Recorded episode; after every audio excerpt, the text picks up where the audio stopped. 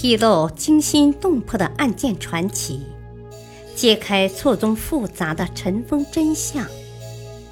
让我们一同穿越历史的长河，去见识各种悬而未决、扑朔迷离的离奇历史和故事。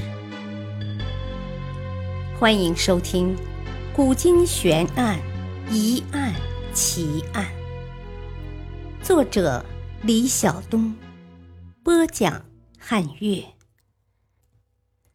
建成太子并非史书所说的不堪。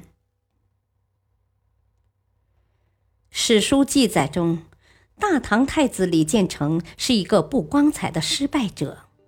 丧家之犬是他最好的写照，而人们对建成太子的印象建立于《贞观政要》《旧唐书》《新唐书》这类书的基础上。相反，李世民却是一个顶着历史光环的贤明君主。可是，这个所谓贤明君主的英明之处，不在施政方面，而在于他修改了历史史实。据记载，李世民曾经先后三次要求亲自观看高祖李渊和他本人的实录。然而，粉饰历史终究掩盖不了真相。翻开各类史料，从各种自相矛盾的记载中，我们清楚地看到，建成太子并非史书所说的那番不堪。从人品修养上来讲，史书将李建成丑化成吸酒色、游猎之徒，无疑是为了粉饰李世民夺位的合理性。事实是怎样的呢？《资治通鉴》里说，李建成性仁厚，这一点倒是平实可靠。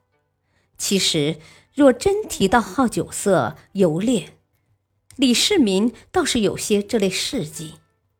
据史书记载。有一次，李世民随李渊到齐王府，李元吉暗伏刺客，欲以袭间击杀李世民，反而是李建成心地仁厚，怕因此而惊害了李渊，及时制止了他的行动。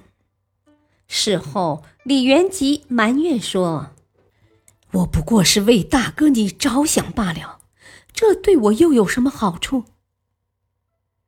这一句话很妙，从上文的语气来猜测，此时李元吉为自己的行为辩护时说的，完全是一派“此地无银三百两”的情景，这就令人不得不疑心到他深层次的动机。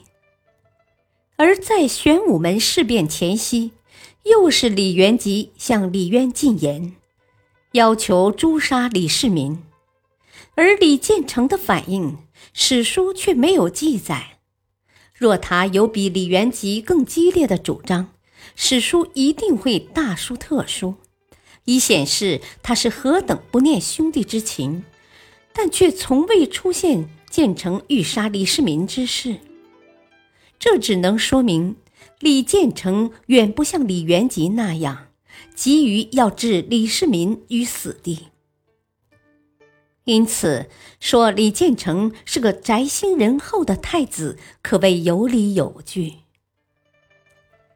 说到军事才能，用史学者何沐风的话说：“啊，作为李渊的长子，李建成在唐帝国未建时所立功勋是卓著的。可以这样讲，如果李渊没有建成，就很难成为唐高祖。”也就是说，有了李建成，才有了后来的唐帝国。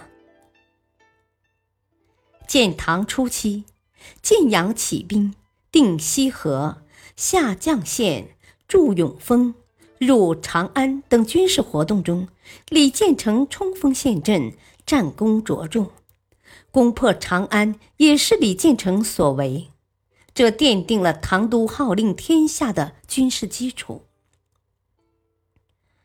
除了在军事上卓有成效外，李建成也擅长玩政治，且不逊色李世民。李建成招贤纳士，一度网罗了魏置，王圭等人才。这些人后来也成了贞观年间的一代名臣。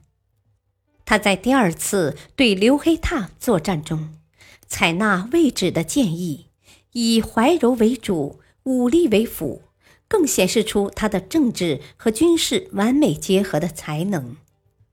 在李建成成为太子之后，辅佐李渊处理政务，可谓有条不紊，也表明他有较强的处理政务的能力。